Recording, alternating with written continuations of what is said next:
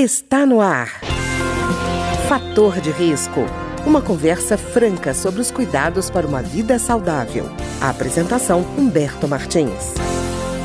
Olá, no programa de hoje nós vamos voltar a conversar sobre o burnout ou esgotamento profissional e o nosso convidado, mais uma vez, é o Dr. Marcos Mendanha, que é médico do trabalho, especialista em medicina legal e perícias médicas. Ele é advogado, especialista em direito do trabalho e autor do livro O que não te contaram sobre burnout: aspectos práticos e polêmicos. No último programa, nós conversamos sobre os aspectos da personalidade do indivíduo envolvidos no burnout. Hoje nós vamos conversar sobre a questão do ambiente. Doutor Marcos, então a gente tratou da questão da personalidade, mas eu queria, como o senhor falou em outros momentos, a questão do ambiente em que a pessoa trabalha também é muito importante, né?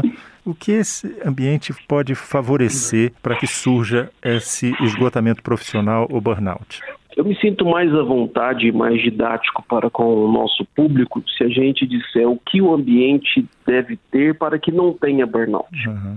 Porque a partir do momento que a gente entende isso, o inverso fica também muito fácil de ser compreendido. Então, segundo uma das grandes pesquisadoras de burnout no mundo, chamada Cristina Maslach, há seis pontos que a empresa precisa observar. Se ela instituir seis políticas ali dentro e essas políticas forem eficazes, essa empresa não produzirá burnout e adoecimento nos seus colaboradores. Ao contrário, essa empresa só produzirá engajamento, motivação. E esses seis pontos são os seguintes, Humberto. Primeiro é carga de trabalho. A empresa precisa se preocupar em dar uma carga sustentável de trabalho para os seus colaboradores. E aqui a gente não está falando apenas de carga horária, oito horas por dia, evitar horas extras. Isso também, respeitar férias, comprar o mínimo de férias possível, ter isso como uma política implantada mesmo, priorizando o tempo livre do trabalhador. Mas não só isso, como, por exemplo, se você tem 10 trabalhadores, onde a carga de trabalho ali, na verdade, deveria ser para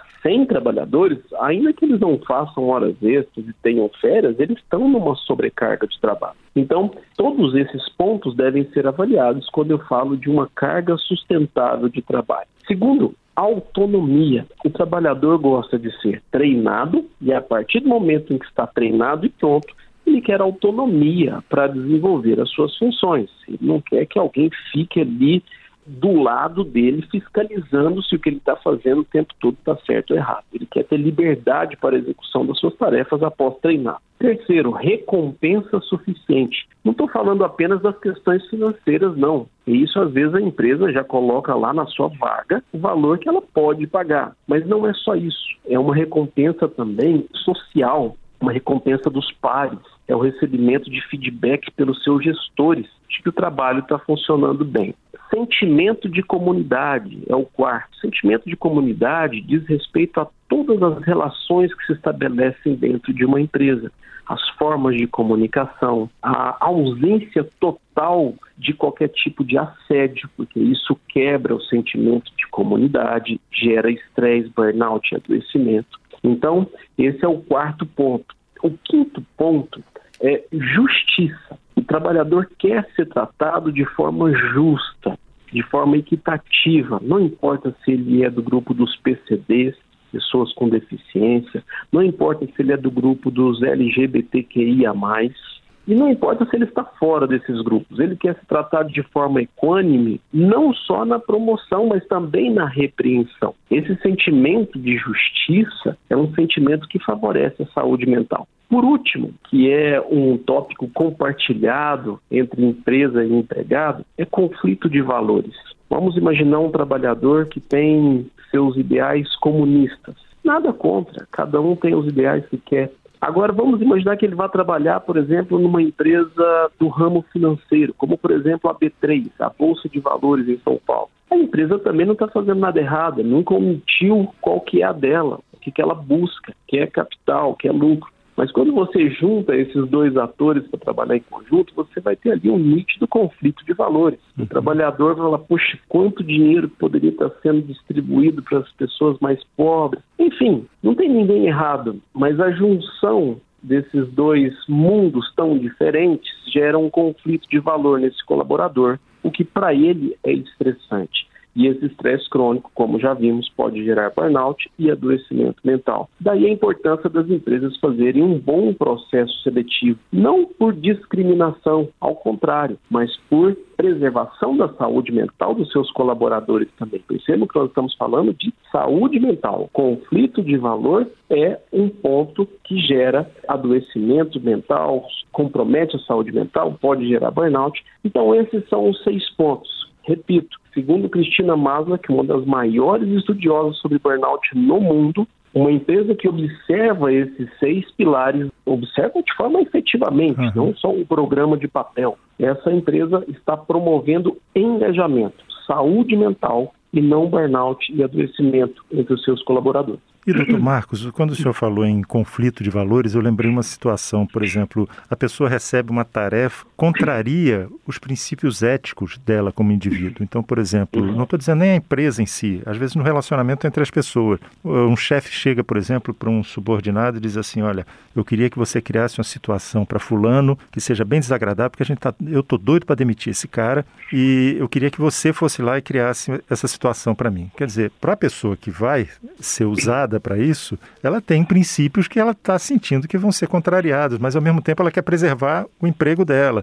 Esse tipo de situação conflituosa também geram bastante desgaste, né? Muito. Isso incide exatamente nesse pilar que nós falamos tão importante, que é o conflito de valor. E aí existem algumas empresas que já estão preocupadas com isso e estabeleceram, por exemplo, seus setores de compliance, no sentido de que haja uma maior luz sobre pessoas que estão, às vezes, a despeito das próprias orientações da empresa, fazendo esse tipo de coisa para um alcance de meta ou coisas uhum. dessa natureza. Uhum. Então, aquelas pessoas que podem, eventualmente, conversar com o compliance ou com o gestor superior, no sentido de alinhar os seus valores aos valores da empresa, essa é a primeira possibilidade que se apresenta. A segunda possibilidade é um pouco mais drástica, mas é que essa pessoa se prepare, na medida do possível, para que tão logo deixe esse local de trabalho que certamente está lhe causando adoecimento. Parece ser muito simples falar isso, eu sei que não é, longe disso.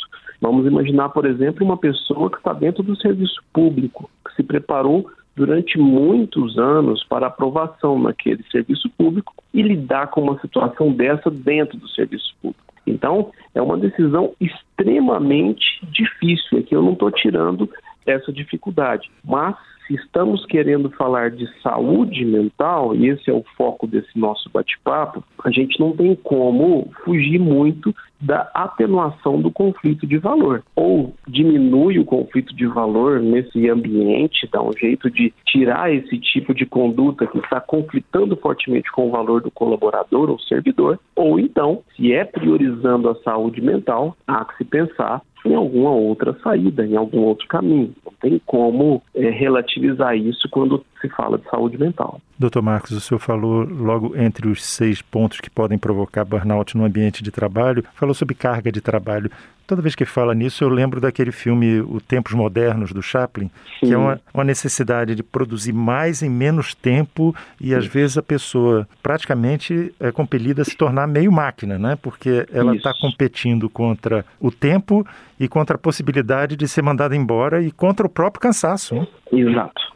Aquele filme foi profético, né? E uhum. naquele momento a gente não imaginou que, que chegaria num ponto como o de agora, onde com o advento da tecnologia, que em tese veio para nos aliviar em termos de trabalho, mas ao contrário, o que aconteceu foi justamente o contrário. Então, um escritório de advocacia que antes tinha 20 advogados, com o advento da tecnologia, agora ele tem dois, mas esses dois trabalham pelos 20. Uhum. E os 18 foram procurar empregos em algum outro lugar. Então isso acaba que precariza tudo de uma forma geral. Sem falar que a gente leva o escritório agora através do nosso smartphone para onde a gente for.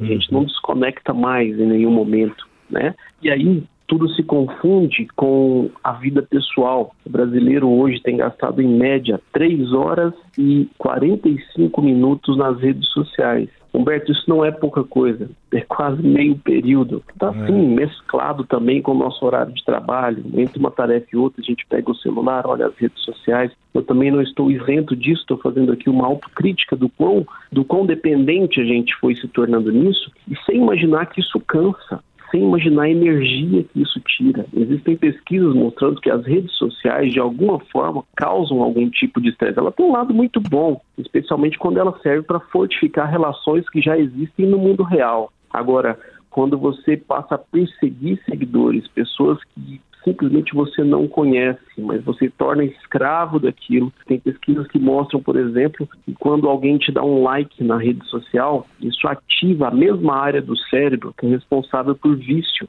a mesma área do uhum. cérebro que é responsável quando você tem prazer em ganhar um jogo, fazer sexo, comer uma comida maravilhosa, experimentar uma droga no primeiro momento de excitação que ela dá. É exatamente a mesma área, é o centro do prazer que é ativado quando você recebe um like. E isso também torna você muito dependente disso, toma energia.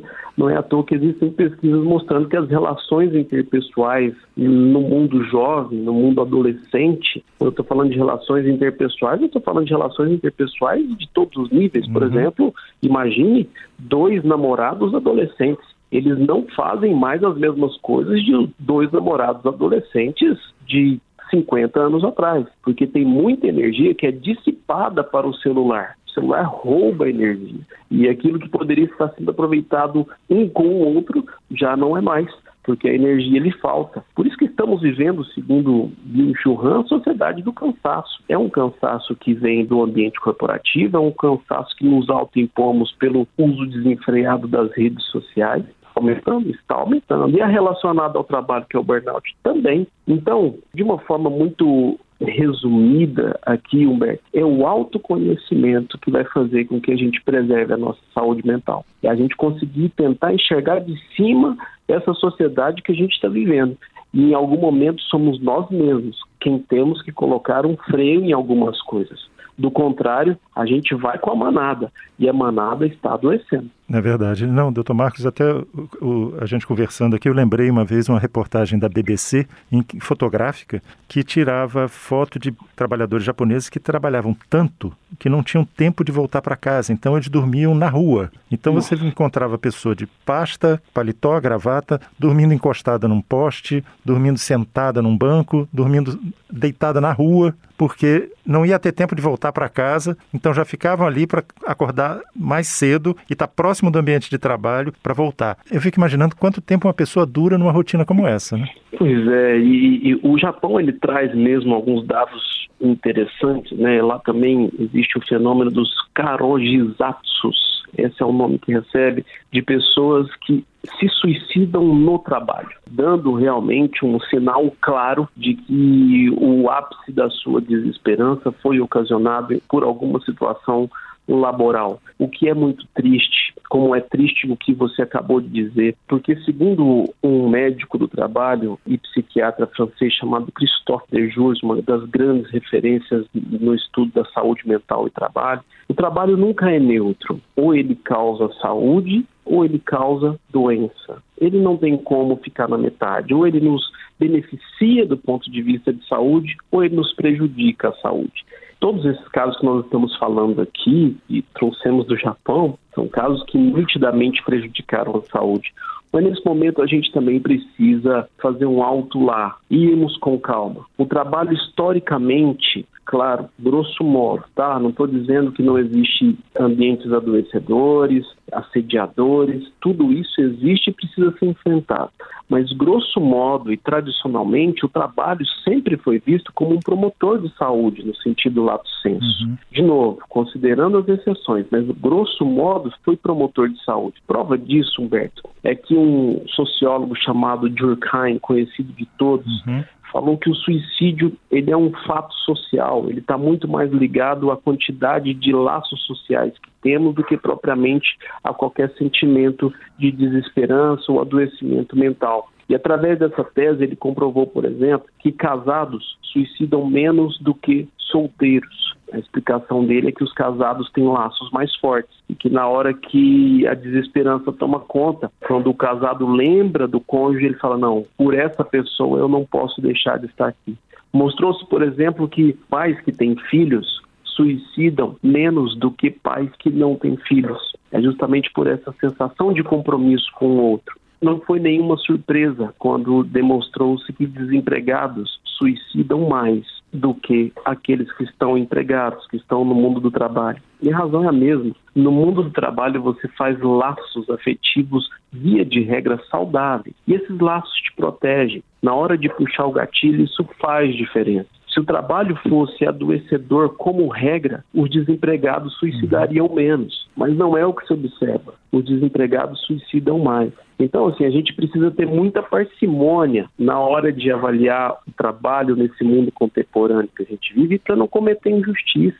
O trabalho, via de regra, é promotor de saúde. Ele faz parte do nosso sentido de vida. Se você me perguntar quem eu sou, aliás, nem precisa me perguntar. Quando você me apresentou, você já colocou características do meu trabalho. Isso uhum. me enobrece, isso me faz bem, como faz bem a qualquer um. A ausência de trabalho é muito mais deletéria do que a sua presença. Né? Então, assim, é uhum. importante a gente avaliar isso tudo com parcimônia. Tá ótimo. Eu queria agradecer, então, ao Dr. Marcos Mendanha, que é médico do trabalho, especialista em medicina legal Legal e Perícias Médicas. Dr. Marcos é também advogado, especialista em direito do trabalho e autor do livro O que não te contaram sobre burnout, aspectos práticos e polêmicos. Dr. Marcos, muito obrigado por conversar conosco exatamente sobre isso, sobre o burnout. Humberto, foi um imenso prazer e me mantenho à sua disposição sempre que for viável, que achar conveniente, estou à sua disposição, porque falar de saúde mental para mim é um propósito de vida. Muito obrigado. O programa de hoje teve trabalhos técnicos de Ricardo Coelho. Se você tem alguma sugestão de tema ou comentário sobre o programa de hoje, basta enviar uma mensagem para o endereço eletrônico programa fator de risco, tudo junto, arroba gmail.com. Até o nosso próximo encontro. Fator de risco um programa com dicas para melhorar a saúde. Uma produção da Rádio Câmara, transmitida por emissoras parceiras de todo o Brasil.